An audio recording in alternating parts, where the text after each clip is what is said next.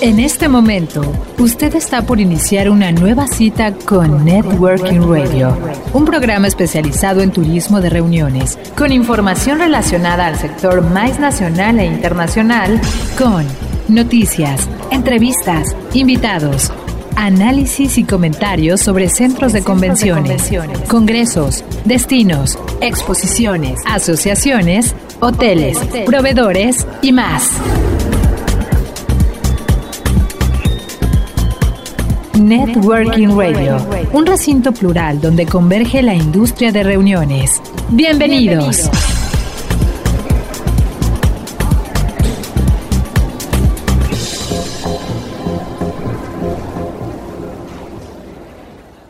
Hola, ¿qué tal amigos? Buenos días, buenas tardes, buenas noches, donde quiera que se encuentren. Bienvenidos a la primera edición de Networking Radio. Networking Radio, un programa producido por Factor Meetings, un recinto plural donde converge la industria de reuniones. Este es un programa dirigido obviamente para nuestra industria, así que les damos la bienvenida. En este programa tocaremos diferentes aspectos que integran el mundo de la industria de reuniones y también de los puntos que influyen en este sector tan importante para la economía de México como para el turismo, y en el que de la mano de expertos y profesionales les estaremos dando salida a las noticias, a los comentarios, a los temas y a las entrevistas más, representativas del sector. En este programa estarán acompañándonos también importantes personajes y dentro de los cuales en esta emisión me gustaría presentarlos a todos y cada uno de ellos. Quisiera empezar presentando a mis compañeros del programa. Para ello le daré paso a mi compañera Berenice Domínguez. Eh, Berenice Domínguez es especialista en reuniones desde hace más de 12 años ella es egresada del INTEC en la licenciatura de Ciencias de la Información. Ella es ganadora de la beca Grijalvo. Tiene un diplomado de libros, revistas y edición por parte de la CANIEM, aparte de ser editora de diferentes revistas del rubro. Bernice, bienvenida. Muchas gracias por estar con nosotros. Muchas gracias, Carlos. Muy contenta de estar en esta primera emisión de Networking Radio. Seguramente va a ser muy, muy enriquecedor. Perfecto, pues bienvenida. También quisiera darle la bienvenida y las gracias a mi compañera Nadia Roldán. Ella es egresada de la Universidad Anáhuac del Sur en la carrera de Ciencias de la Comunicación, con más de 14 años en la industria de reuniones y poseedora de un diplomado en Comunicación Digital y Social Media por parte del TEC de Monterrey, aparte de ser en su tiempo libre y en su vida actual y normal, ella es entrenadora de fitness. Nadia, bienvenida. Muchas gracias por estar aquí con nosotros. Encantada, como siempre, de estar con ustedes, compartiendo con el gran equipo que somos en Factor. Muy bien. Eh, por otra parte, también quisiera presentar a mi compañera Rosy Mendoza. Ella es egresada de la Escuela de Periodismo Carlos Septiem en la licenciatura de Periodismo. Ella fue colaboradora del, del, economista perdón, y coeditora de la sección de finanzas personales para después incorporarse a la industria de reuniones desde el 2012. Rosy, bienvenida. Hola, ¿qué tal? ¿Cómo están todas y todos? Es un gusto para mí poder colaborar una vez más con ustedes y retomar los trabajos que ya teníamos andando para la luminosa industria, diría mi compañero, y dentro de este equipo de Factor Meetings. Muchas gracias. Perfecto. Y por último, y no menos importante, quiero darle la bienvenida a mi compañero Juan Carlos Chávez. Él, fue corresponsal especializado en el sector maíz asiático por más de cinco años. Él es egresado de la UAM Xochimilco en la carrera de comunicación social. Actualmente se encuentra enfocado en el sector de energías renovables, tanto nacionales como internacionales. Juan Carlos, ¿qué tal? Gracias por estar con nosotros. Gracias por la oportunidad. y me encanta colaborar entre colegas y amigos, sobre todo. Y pues lo mejor para este programa, hoy y siempre. Encantado de, de participar con ustedes. Exactamente, perfecto, Juan Carlos. Pues bueno, mi nombre es Carlos Albán y yo estaré eh, dándoles la bienvenida a todos y cada uno de ustedes que nos hacen el favor de escucharnos junto con mis compañeros que ya tuvimos el gusto de, uh -huh. de conocer. Bueno, yo soy integrante de la industria de reuniones desde hace, desde hace dos décadas, soy egresado de la Universidad del Tepeyac en la carrera de Ciencias y Técnicas de la Comunicación. Poseo un galardón del Travel Writers Award que da el IPW en el, en el sector maíz. Soy el único eh, ganador de este apreciada para el sector maíz. Y bueno, para mí es un gusto, es un privilegio y es un sueño hecho realidad poder trabajar en este programa de radio con mis compañeros de toda la vida y sobre todo con grandes expertos, con grandes visiones y sobre todo con especialistas de, del rubro. Muchísimas gracias, se nos hizo a todos, por fin no estamos al aire, pero sí estamos en las redes, ¿no? Así es. ¿Qué les parece si vamos entrando eh, de lleno al primer punto que tenemos por analizar, que es nuestra industria, el sector de la industria de reuniones? Bueno, estamos viviendo una época complicada. Veníamos con muy buenos números, según se tienen ahí estimaciones por parte de diferentes especialistas y empresas, y pues nos cayó la, la pandemia, muchachos. ¿No? Una pandemia que nadie esperaba, que nadie habíamos contemplado, que muchos inclusive pues no tomamos mucho en cuenta y tenemos más de cinco meses parados. Yo pienso que la pandemia más bien es como fue la gota que derramó el vaso de algo que ya se veía venir, por decirlo de alguna manera, porque con la llegada del nuevo gobierno, las políticas cambiaron y por ende también las formas de, hacer turismo, por así decirlo también. Y entonces ya desde ahí esos cambios no, no se pronosticaban, o con esas formas no se pronosticaban buenas, buenos resultados. ¿Por qué? Porque empezaron obviamente a desaparecer algunas instituciones que impulsaban la industria de reuniones. ¿Por qué? Porque empezaron a quitar los presupuestos para apoyar la política de austeridad republicana porque empezaron a quitar a quienes fueran opositores al nuevo régimen y de ahí se empezaron a enfocar más en la parte política y se olvidaron de la parte humana que representa el turismo en general y obviamente, pues ni qué decir del turismo de reuniones, que para muchos, inclusive de los mismos que están en el gobierno, no saben ni cómo funciona, ni que existía, ni cómo opera, solo creen que turismo es aquel que va a un estado, consume y se va. Eso, o sea, para muchos. Entonces, ya de entrada, creo que lo que hizo esta pandemia es agudizar algo que en cierta forma ya se veía venir. Sí, totalmente, ¿no? O sea, desde la misma desaparición y las, las decisiones que se han tomado a partir de este gobierno, pareciera que están en contra del turismo y de, de todos los sectores. Sí, pues nada más habría que recordar que justo cuando recién toma las riendas Miguel Torruco, el actual secretario de Turismo, eh, justamente en diciembre de 2018 finalmente se anuncia la desaparición del Consejo de Promoción Turística, que como bien dice Rosy, son, son instituciones que de alguna u otra manera impulsaban la industria de reuniones, ¿no? Algo que finalmente fue muy criticado, fue un tema de coyuntura que a todos nos tenía así como, bueno, ¿y ahora qué, no? Si había cosas que arreglar, pues, pues se arreglaban, ¿no? Tanto como una desaparición, creo que de repente las decisiones que se toman son un poco drásticas. Y pues bueno, es un poco de lo que estamos viendo. Efectivamente, pues las decisiones que se han tomado han repercutido también en, la actual situación que estamos viviendo. No abonan al turismo, que finalmente es una de las industrias más afectadas, no solo en México, sino también a nivel mundial. Sí, eh, apuntando también al mismo tema, pues la presente administración, digo, no solo en turismo, en todas las áreas son inexpertos, o sea, llegó la nueva, bueno, así como todos los gobiernos llega el nuevo equipo a suplantar a, la administración saliente, aquí pasó lo mismo, pero aquí, aquí la, gente no, no, no tenía idea de, de, la magnitud del paquete que estaban agarrando en todas las áreas, en todos los sectores, y eso incluye también al turismo. Entonces no había, no estaban las personas que les dijeran, que les dieran las cifras de lo que representaba el turismo de reuniones para México, en primera instancia. Y ahora con la pandemia, digo, eso vino a magnificar el, la pérdida para el país en cuanto a promoción y, bueno, ahora con la inmovilidad de las personas. Sí, claro, y, a eso tenemos que aunarle todavía un, un, clavo más, que es pues la falta de un aeropuerto, ¿no? Y la construcción de otros dos que no sabemos cómo van a, cómo van a terminar, qué tan funcionales serán. No sabemos qué tan beneficioso va a ser para la misma industria, ¿no? Ya no digamos de los viajeros, sino de la gente que exporta e importa mercancía, productos, etcétera, ¿no? Pero ¿tú cómo estás viendo el panorama a partir de, de lo que estamos viviendo? Pues mira, no hay que olvidar que a pesar de todos estos problemas que ha habido desde la desaparición del CPTM, que fue un golpe tremendo también para nuestra industria, eh, para la atracción de, de congresos internacionales y de poder traer eventos.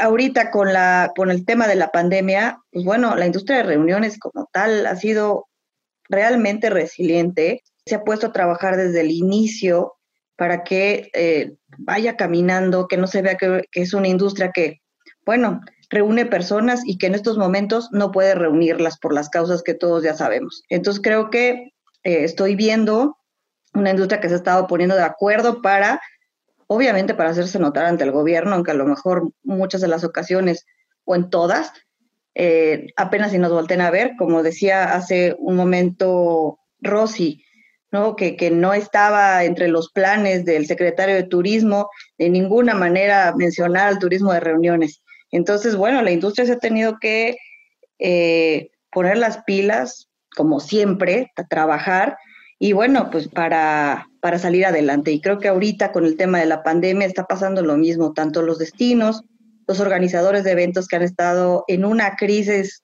realmente importante, pues están sacando lo mejor de sí mismos para que esto pueda un poco volver a la normalidad a través a lo mejor de los eventos digitales, de, de, que están digitalizando sus empresas, de que están invirtiendo también en la digitalización. Entonces, al final la industria de reuniones yo no la veo en ningún momento detenida. Sí, desafortunadamente ya nos están haciendo estos eventos donde nos podíamos reunir 4.000, 5.000 personas o ni siquiera 300, ¿no? 400. Pero bueno, ha seguido trabajando y pues ahí vamos, paso a paso. concuerdo, eh, perdón, concuerdo con lo que dice Bere, ¿no? En el sentido de, pues la industria de reuniones reúne gente, ¿no? Para el reunir gente, ha demostrado que debido a que ahorita físicamente no pueden estar, han demostrado que virtualmente están todavía mucho más unidas. Y si quizá ahorita no han podido reunir las 500 personas que a veces en un evento lograban conformar, conjuntar, ahora virtualmente es posible que incluso estén traspasando todavía las fronteras. O sea, ya no solo se queda en ese evento de 500 personas que fueron a determinado destino, a una determinada expo, a una determinada convención o congreso, sino ahora de que esta oportunidad les ha permitido también adelantar a pasos agigantados los eventos híbridos y poder abarcar no solo una cuestión nacional o estatal o local, sino ir más allá y traspasar fronteras e incluso ahora sí llegar a otras latitudes en donde ni siquiera habían podido llegar por cuestiones de tiempo, de agenda, de lo que ustedes gusten y manden, pero ahora gracias también a las tecnologías, eso ha permitido que la industria de reuniones, aunque a lo mejor no físicamente tocándose unos a otros, esté virtualmente ya está trabajando a pasos agigantados. Al final del día ya era algo en lo que se venía trabajando para hacer eventos híbridos. Ya había habido una cuestión también de algunos ensayos o de algunos eventos previos en los que la gente ya había participado, pero ahora con mayor razón los están puliendo y han creado más cosas interesantes para que gente, insisto, de otras latitudes que no habían tenido oportunidad de viajar aquí al país, ahora lo estén haciendo de manera virtual, en tiempo real y puedan también aportar y traspasar fronteras.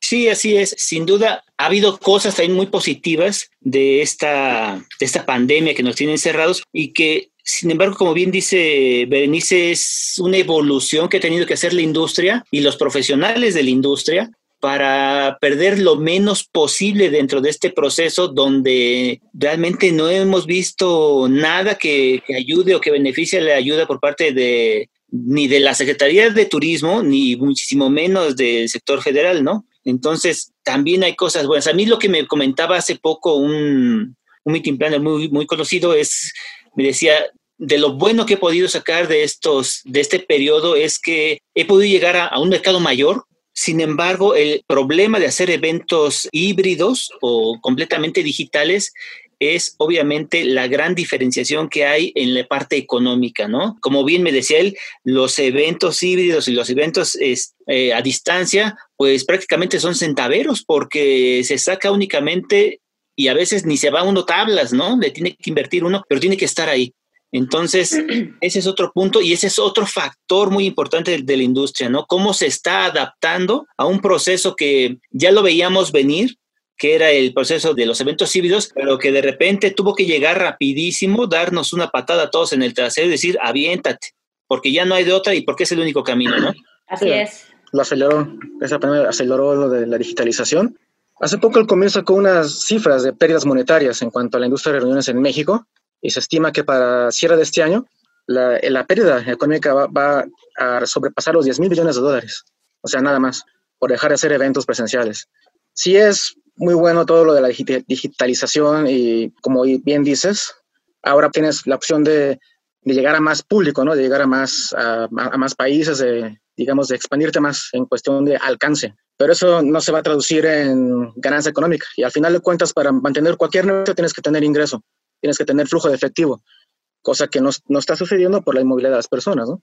en cuanto a capacitación, en cuanto a, a, a concientización de lo que se tiene que hacer, sí ha habido buenos resultados, y no solo en México, yo, yo he visto también mucho movimiento en Sudamérica, con muchos eventos digitales eh, trascendiendo. Por ejemplo, está también nuestros amigos de, de Inglaterra, hicieron una transformación total en su, en su plataforma digital, digamos, y se están reinventando cada, a cada paso, yo creo. Entonces, este, aún así, yo creo que sí nos, nos falta mucho para entender bien lo, que es la digitalización y poder sacar el mejor provecho. Así como, como dices, ¿no, Juan Carlos? Y también como en algún momento lo dijo Rosy, o sea, al final pues ha sido un proceso Aquí la, la, situación es que sí hay un área de oportunidad, evidentemente pues todo el mundo está en pañales prácticamente lo que es, se trata de eventos digitales, aún vemos eventos demasiado largos, de eventos que pueden ser incluso muy tediosos y es muy difícil incluso tratar de mantener por tanto tiempo a las personas detrás de una pantalla. Entonces será mucho una cuestión de creatividad y una cuestión también mucho de seguir analizando, pero también de seguirse familiarizando y perderle el miedo a este tipo de tecnologías, para seguir siendo mucho más globales, pero también mucho más efectivos. Eh, también entender que el medio es el mensaje, ¿no? Que finalmente no puedes eh, tratar de traducir un evento presencial a un evento digital. Son completamente conceptos distintos y de hecho no hace mucho justamente escribí un artículo que habla justamente de eso, ¿no? Al final nosotros tenemos que ver los eventos digitales como como un programa de televisión, ¿no? Que tiene una estructura, que tiene un desarrollo, que debe tener cierto contenido y que el contenido tiene que ser de mucho interés para mantener realmente cautivos a las personas. Eso por un lado, pero por el otro también está el lado de, de ver cómo monetizar también esa parte. O sea, por lo mismo que no entendemos todavía este canal o este tipo de plataformas, no sabemos bien a bien cómo poder monetizar esta área. Y repito, ¿no? Volviendo un poco como el programa de televisión, pues sí, hacer sponsorships, verlo más bien como una situación de medio de comunicación, que yo creo que es un poco lo que le falta un poco a esta industria. Digo, nosotros lo podemos hablar y quizás lo podemos entender un poco más porque somos comunicólogos o periodistas o estamos en esta, en esta área y es un poco más fácil de entenderlo. Sin embargo, hacer este switch también eh, puede ser incluso más complejo eh, para generaciones un poco más avanzadas, por así decirlo, ¿no?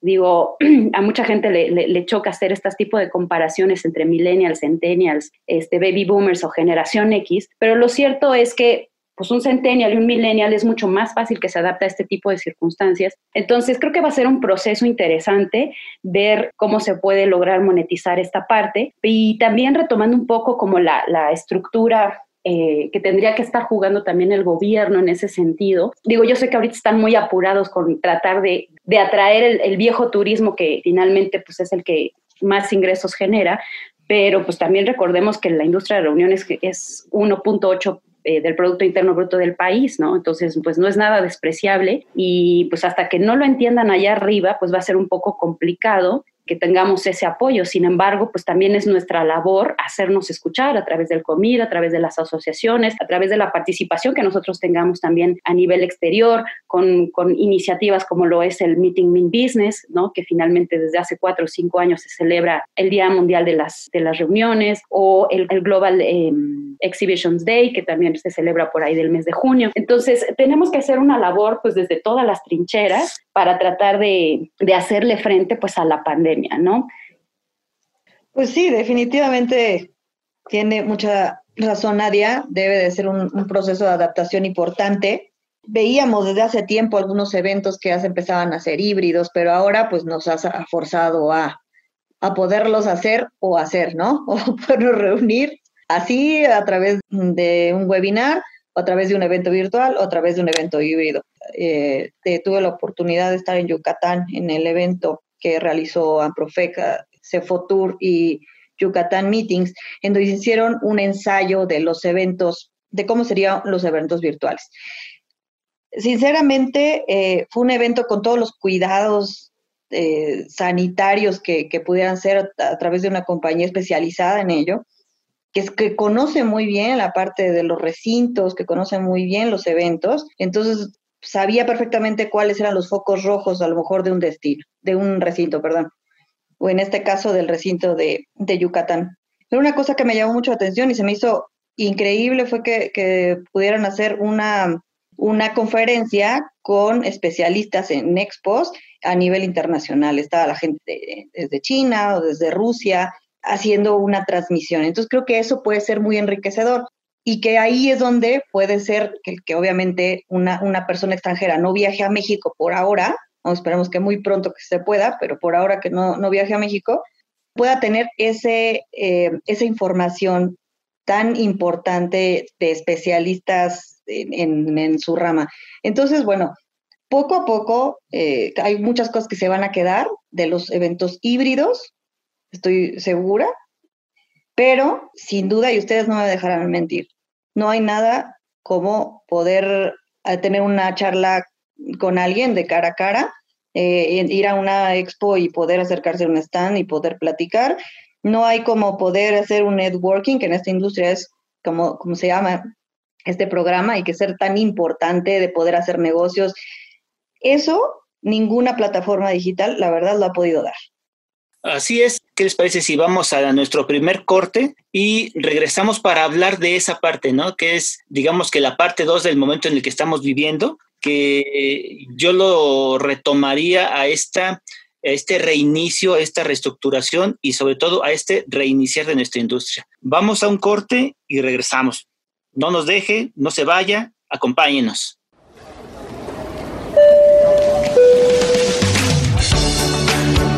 Es momento de hacer una pausa, pero no se vaya. Sus citas de networking continúan. Regresamos.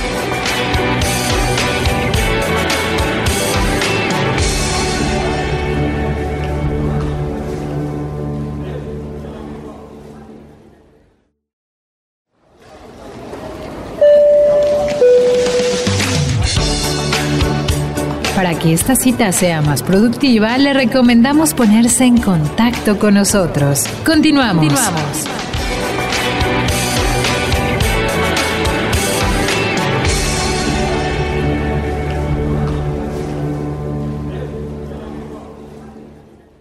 Bueno, pues regresamos, regresamos aquí a Networking Radio. Networking Radio, eh, un programa producido por Factor Meetings. Muchas gracias por estar con nosotros y continuamos analizando el devenir de nuestra industria. Y bueno, más que hablar de las malas noticias que ya todos sabemos, ¿por qué no hablar de lo que se está generando a partir de esta reactivación de nuestra industria, que es fundamental, es primaria y que bueno, esperamos que pronto podamos reunirnos y estar juntos todos. Y bueno, qué mejor sería esta reactivación, muchachos, que más allá de lo que está haciendo la industria per se, que es desde que se creó, un esfuerzo propio, un esfuerzo personal por parte de todos los profesionales de la industria, qué mejor sería para este momento que tener la ayuda de alguien, ¿no? Como se, ha dado en Francia, en España, en Italia, que han condonado, han subsidiado y pues nuestro país no, más bien nuestro país como muchos otros también es la excepción, ¿no? Que más bien pareciera que pues no existimos, ¿no? Así es, Carlos. De hecho, este, retomando un poco el tema con el que cerramos en la primera parte, pues es importante tener un, impulso por parte del gobierno. Insisto, creo que todavía no tenemos esa presencia, no estamos en el top of mind de ellos. Y mira, nada más te pongo un ejemplo tan fácil que eh, la otra vez me estuve investigando en la página de Visit México y estuve buscando cosas referentes a la industria de reuniones, ¿no? Recintos, eventos, y en el buscador no aparece nada, todo está muy enfocado a lo que es el turismo leisure. Entiendo la súper importancia que tiene el turismo leisure, ¿no? La generación de, de turistas internacionales, nacionales y lo que quieras. Sin embargo, el hecho de que no se nos esté considerando en una plataforma que es la de promoción, insisto, que, que, no hace mucho tuvo ahí un revés espantoso, nada más habría que recordar. Fueron varios, este, fueron varios. Eh, eh, sí, bueno, bueno, fueron varios, pero nada más por citar este, este, cambio de nombres, ¿no? De los estados de Guerrero por Warrior, bueno, si nos ponemos a hablar haríamos un programa entero, ¿no? Pero más allá de eso es como, señores, necesitamos un impulso, ¿no? Necesitamos un boost y como bien lo mencionas, o sea, en otros países sí está habiendo una, una participación por parte del gobierno, porque pues sí, la IP, pues de alguna u otra manera se subsidia a sí misma, ¿no? Pero también necesitamos este respaldo de gobierno con facilidades, con este apoyo de promoción. Igual no nos das lana, pero facilítanos el camino para poder hacer nuestra chamba, ¿no? Entonces, creo que ahí tenemos un área de oportunidad. Yo creo que si nosotros seguimos como lo hemos venido haciendo, siempre unidos, trabajando, creo que la industria de reuniones puede ser muy promisoria, sí, puede tardar cuatro años, como lo citó el Comir en algún momento, no hace ni dos o tres semanas, este, pero tratar de acelerar también ese proceso a través del apoyo del gobierno, ¿no?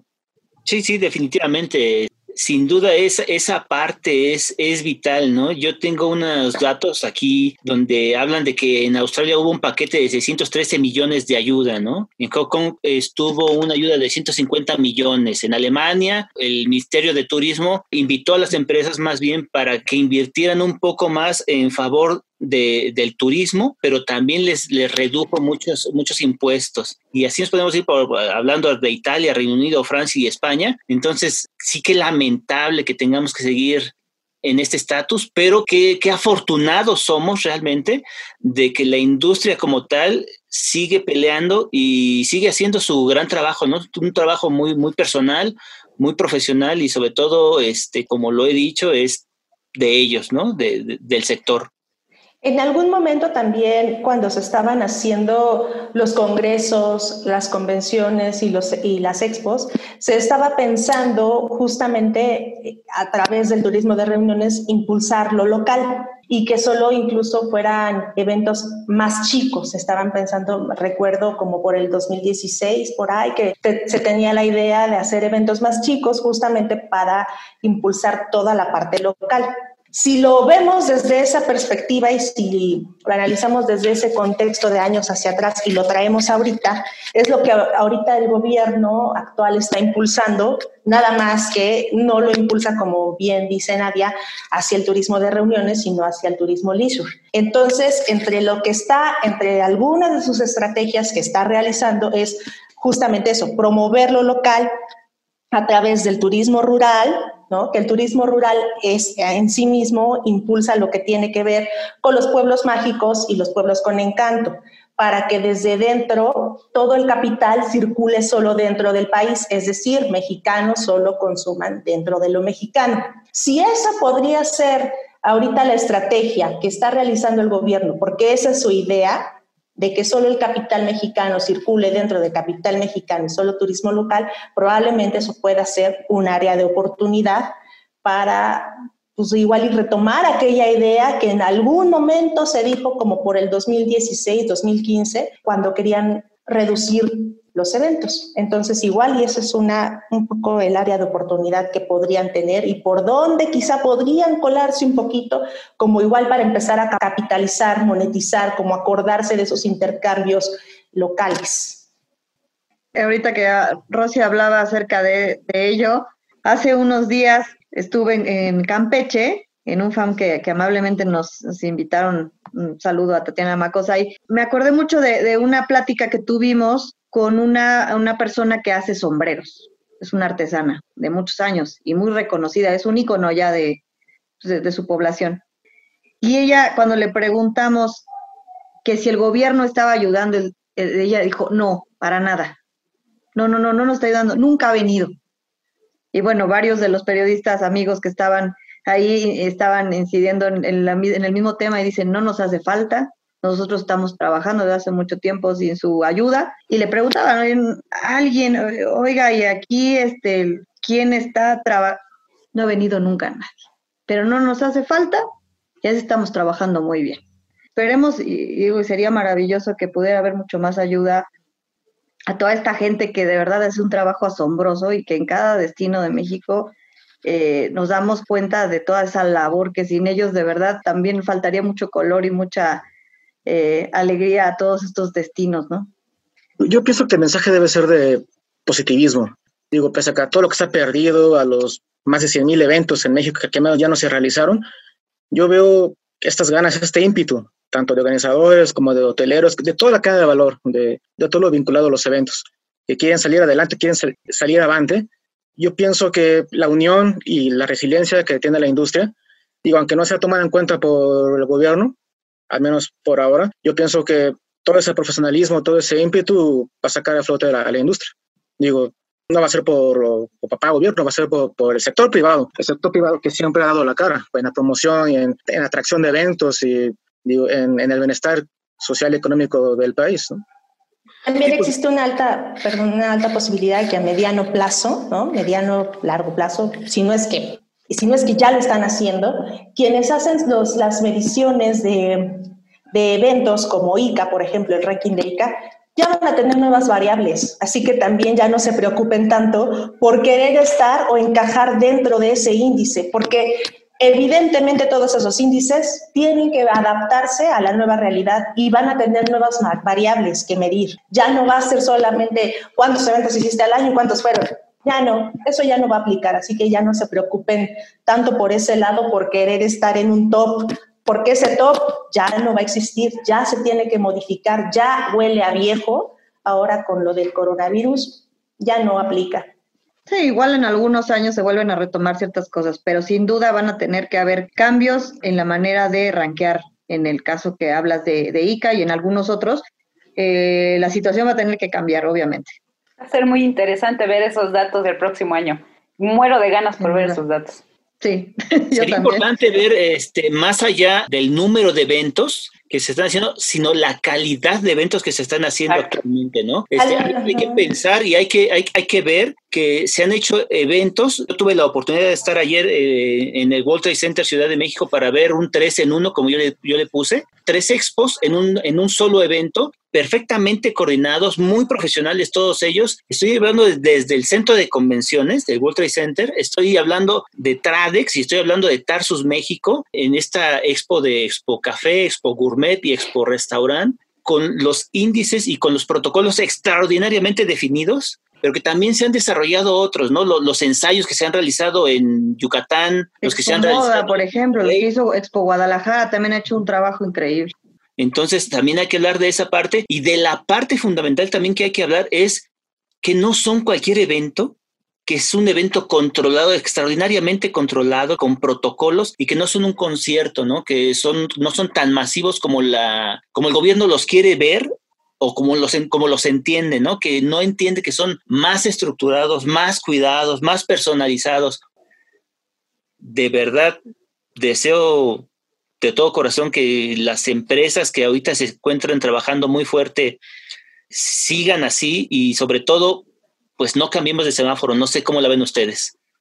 Pues sí, o sea, ahorita un cambio en el semáforo pues nos puede afectar a todos enormemente, pero algo me queda muy claro, ¿no? Y también si le quedara muy claro también eso al gobierno, quizás podríamos tener un poco más de apoyo por parte de ellos. La industria de reuniones en México, en Latinoamérica, en Europa, en Asia, está bien organizada, muy estructurada. Si ellos supieran todos los protocolos que se han venido haciendo, todas las guías, reportes, eh, las estadísticas que están sacando prácticamente cada mes, los análisis, las encuestas que se hacen para valorar el impacto, cuál es la proyección a futuro, créeme que sí tendríamos esta, este soporte por parte de ellos. Sin embargo, pues están muy enfocados en sus propios proyectos, que si el tren Maya, que si el aeropuerto, que si bla, bla, bla. Y entonces no ven más allá de, pues, de lo evidente, ¿no? Ojalá este, nosotros sigamos por este camino de, de, seguir impulsándonos todos entre todos y no cerrarnos esta puerta pues, con el gobierno que finalmente, si a ellos, si a nosotros nos va bien como industria, a ellos también les va bien yo creo que este, pues hay que tener esta esperanza de seguir tocando la puerta con ellos y, y, pues ojalá nos la abran. Y ojalá lo entiendan, ¿no? Que también a ellos les puede ir bien o les va, les, sí, les ve, si nos apoyaran, sin duda les iría también a ellos bien, pero no lo entienden, pero bueno, como alguna vez me lo dijo un especialista muy reconocido, o sea, nosotros tenemos que estar insistiendo y seguir hablándoles y seguir, seguir diciéndoles qué es lo que hacemos, cómo, cómo se trabaja la industria, que hay que seguírselo repitiendo todo el tiempo. Algún momento lo van a entender. Sí, y muchos lo entienden, ¿eh? Sin duda aquí en México hay gente en el gobierno como nuestro querido profe Yarto, que lo entiende de maravilla, y hay muchos otros igual. Pero pues hay que decírselo al secretario, ¿no? Pues se supone que él lo tendría que entender, ¿no? Porque se supone que él viene del sector turismo, ¿no? Él es turistólogo y hasta donde tenemos entendido es el primer turistólogo que realmente tenemos como secretario de turismo. Entonces todavía más. ¿eh? Sí. Lo que no, fue, no ha funcionado como debiera, pero... Bueno, pero si hay algo que saben los que se dedican al turismo de reuniones, es que el plan A nunca va a ser operable en primera instancia y siempre hacen un plan de todo el abecedario, es verdad. muchos planes, lo diversifican, ¿no? Porque es bien sabido que siempre hay sus detalles en cada evento y así están acostumbrados a, pues, a trabajar, a hacer siempre un plan B, un plan C y siempre tienen. Y, y, retomando un poco también lo que decía Nadia de que es el primer turistólogo, bueno, pues yo nada más quiero recordar una bellísima anécdota de cuando se encargó un trabajo para la Ciudad de México.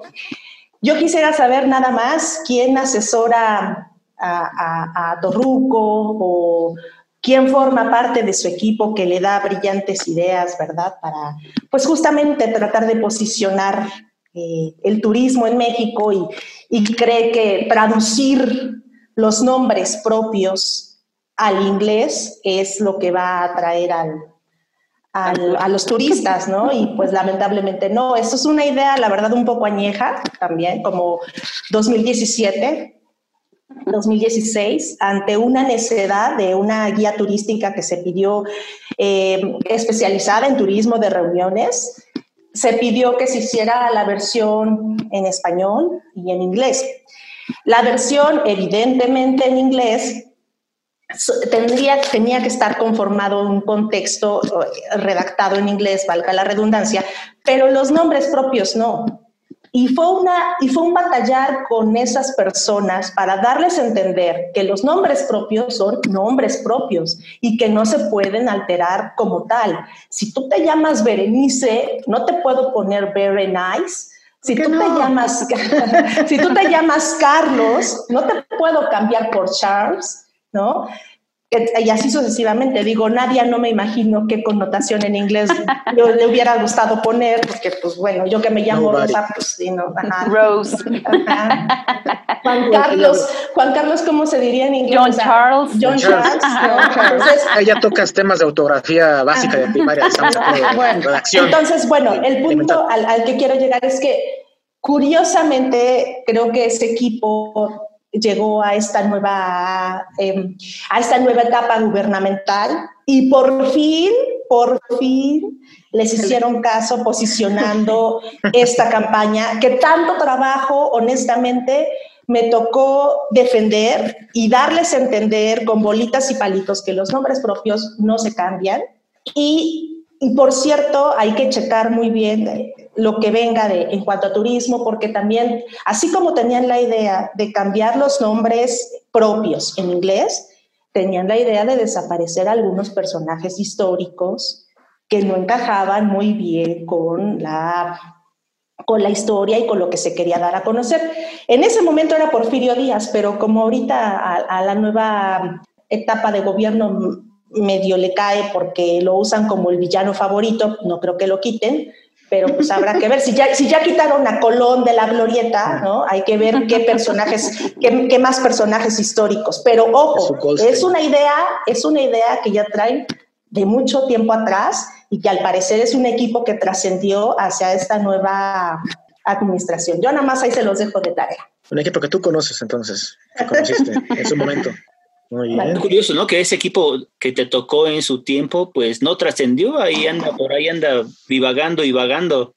No, y también las, las, viejas, eh, no sé si mañas o ideas se siguen pasando a lo mejor de equipo a otro, pensando que esas cosas están bien, pero bueno, al final solamente la recomendación es que pues se dejen guiar por la gente experta en eso, ¿no? Y hay mucha gente experta en turismo y en comunicación que, que pudiera estar perfecto eh, dándoles una, una ayudadota. Así es.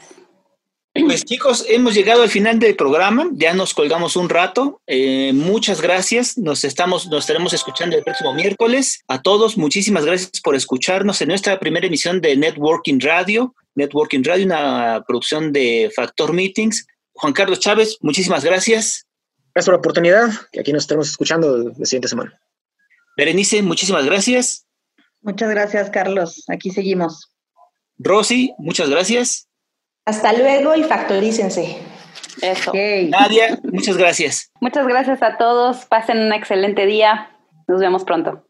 Pues esto fue todo por nuestra parte, Networking Radio. Muchísimas gracias en nuestra primera emisión. Escúchenos todos los miércoles, estaremos por aquí. Estamos en las redes, no estamos en el aire.